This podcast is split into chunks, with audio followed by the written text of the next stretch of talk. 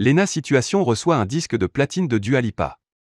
Le 14 mai dernier, dans le cadre de la sortie de l'album de Dua Lipa, baptisé Future Nostalgia, et pour lequel l'artiste britannique avait demandé un coup de pouce à l'influenceuse pour la promotion, Lena Situation a proposé une vidéo sur le sujet de la procrastination, à savoir la tendance à tout remettre au lendemain.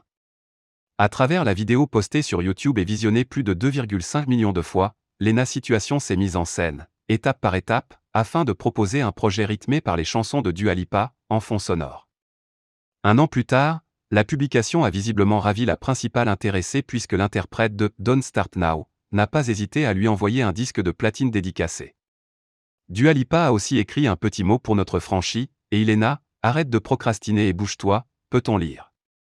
Recevoir un conseil de celle qui a été doublement sacrée au Brie Awards, la classe.